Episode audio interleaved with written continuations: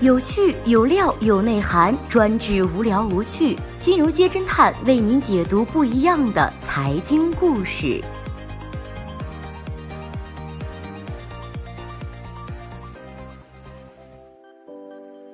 最新关注到的是小马奔腾残局，姑嫂之争四年之后，资本已调转枪口。四年时间里，家族内乱，夫妻死别，姑嫂陌路，高管离职。这家估值曾经高达五十四亿元的影视行业明星公司，奔上了一条晦暗不明的道路。沉寂多时的小马奔腾纠纷案终于有了新的消息。一位接近小马奔腾的知情人士告诉侦探君，二零一八年十二月十号下午，北京小马奔腾文化传媒股份有限公司（以下简称小马奔腾）要召开二零一八年第一次临时紧急股东大会。根据会议通知，小马奔腾的创始人李明的妹妹李萍，在旗下子公司中逃税漏税，并且伴有职务侵占的行为，将会被现场审议。会议同时还将会讨论一系列变卖资产和偿还国家银行贷款的事项。逃税漏税和职务侵占这两个罪名，哪个拎出来都不小，更别提偷税漏税问题如今正在风口浪尖上。这是侦探君自小马奔腾姑嫂夺权大战役之后，再一次听到李萍等人的消息。有律师告诉侦探君，职务侵占是要根据具体情况和数额来看能否定罪。关于逃税漏税，目前税务和公安对于逃税采取的是双罚制，即企业和个人都要处罚。不过也有老司机嘿嘿笑，告诉侦探君，从这份通知上来看，倒是有点像公司股东对于管理层不太满意，想要换人了。毕竟嘛，有关部门还没有上门，股东反而自己主动揭盖子，这事儿有点不寻常。股东想要换人这事儿，四年多之前发生过一次，只不过那一次被换掉的是小马奔腾当时的董事长李平的嫂子金燕。当年面对上门的野蛮人，金燕想要联合李平姐妹奋力抗争，最终被拒之门外，无奈离场。以胜利者姿态留在小马奔腾的李萍、李丽两个姐妹不会想到，资本从来不是慈善家，他帮你一时，索取的是更大的回报。四年之前，小马奔腾创始人李明因为心脏病突发去世。李明去世二十天之后，李明的遗孀金燕临危受命接任了公司董事长兼总经理。李明走后的第二天，金燕曾经拉着李平、李丽说：“我们姑嫂三个人一定要把公司继续干下去。”不过，姑嫂矛盾从一开始就存在了。当时，小马奔腾最大的股东是北京小马欢腾投资公司，持有百分之四十五点三三的股权。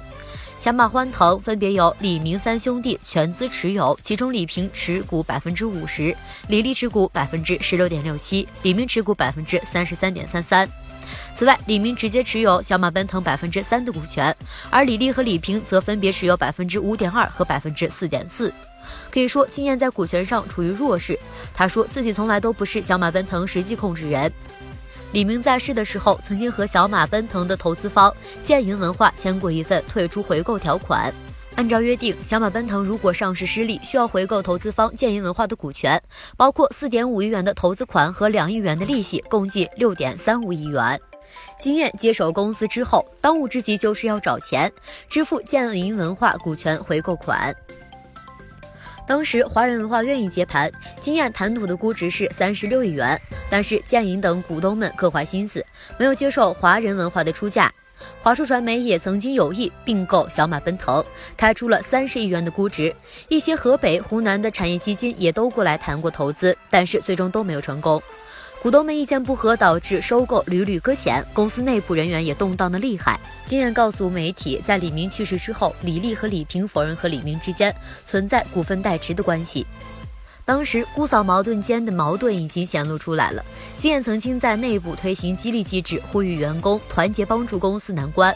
被当时的主管人士和财务的李丽驳回。同样，对于当初李明在世时向高管团队承诺的股份激励，金燕曾经公开表示将会一一兑现，同样也被李丽和李平否认了。二零一四年的十月份股东会上，金燕做了任上的最后一次努力，他自己借款了七亿元，给公司开出了三十亿元的估值，并且准备将所有的外部股份回购。如果回购成功的话，金燕将会成为公司大股东，就再也不会出现之前股东意见不统一导致的收购无法进行的情况了。但是紧接着，戏剧性的一幕发生了。金燕在微博上发消息称，二零一四年的十月二十九号，公司股东未经授权，直接从公司带走小马奔腾的公章，小马奔腾以及其子公司全部营业执照的正副本原件均不翼而飞。GQ 曾经有一篇对于金燕的专访，提到过这件事儿。十月三十号下班之后，金燕曾经收到过一封匿名邮件，邮件的内容里提到，第二天大股东建银文化将会召集董事会，在会议上将会投票罢免金燕，由李丽接任。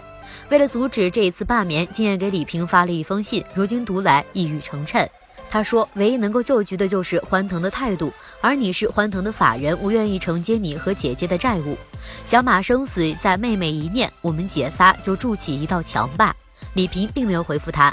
第二天一早，金燕和小马奔腾数个高管守在李丽的门下，手机、短信、微信各种方式联系，但是李丽始终没有回音。当天原本股东要在小马奔腾的公司开会，金燕却让所有的公司放假半天，过去把公司大门给锁上了。遗憾的是，金燕的这一道墙最终也没有筑起。二零一四年的十一月三号，小马奔腾发布了公告，正式宣布公司法人代表和董事长由金燕变更为李丽。金燕曾经和甄旦君表示，建议文化做的最不道德的行为，就是在创业公司遭遇巨变的时候，为了实现自身利益的最大化，离间姑嫂，破坏人伦，目的就是要实现完全掌控局面。对金燕来说，被踢出老公一手创立的公司，这还远远不是结束。二零一六年的十月份，建银以对赌协议中股权回购义务是李明和金燕的夫妻共同债务为由，提起了诉讼。经过北京一中院的判决，金燕为亡夫背上了两亿元的巨债。通过遗产继承，金燕继承了李明一百多万的遗产和合计约百分之八的小马奔腾股权。但是由于小马奔腾股权价值大幅的缩水，金燕也是无力来支付这笔巨债。二零一七年的三月份，金燕向法庭提供了详细婚后收入的说明，以证明巨额投资款并未用于夫妻的家庭共用生活。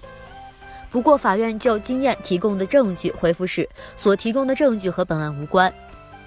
金燕随后向朋友借钱，凑够了上诉费上诉。截至十二月十号，她的二审上诉已经快一年了，仍然没有开庭的消息。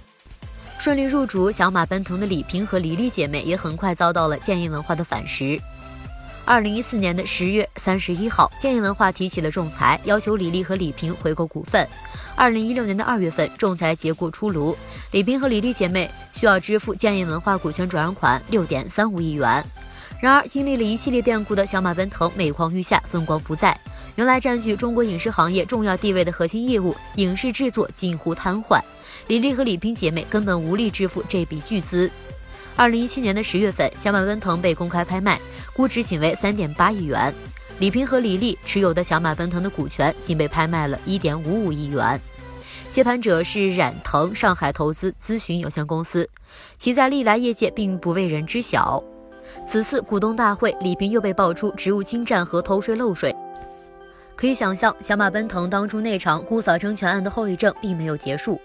一位小马奔腾原高管曾经对侦探君表示：“小马奔腾的悲剧就是人祸。如果股东们都可以宽容一点，从大局着想，不会是今天这个结果。”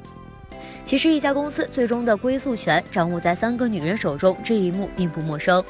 五年之前，与来势汹汹的陈晓以及其背后的贝恩资本相抗衡的，也仅仅是三位女人：黄光裕的妻子杜鹃、大妹黄秀红、二妹黄艳红。而这三位女人之间，亦曾经有所分歧，只是结果截然不同。国美延续了自己的姓氏，而小马奔腾的墙终究未能筑起。小伙伴们，你们还知道哪些家族公司的悲喜故事？来评论区和我们一起聊一聊吧。好的，以上又是本期节目的所有内容，谢谢收听，咱们明天再见。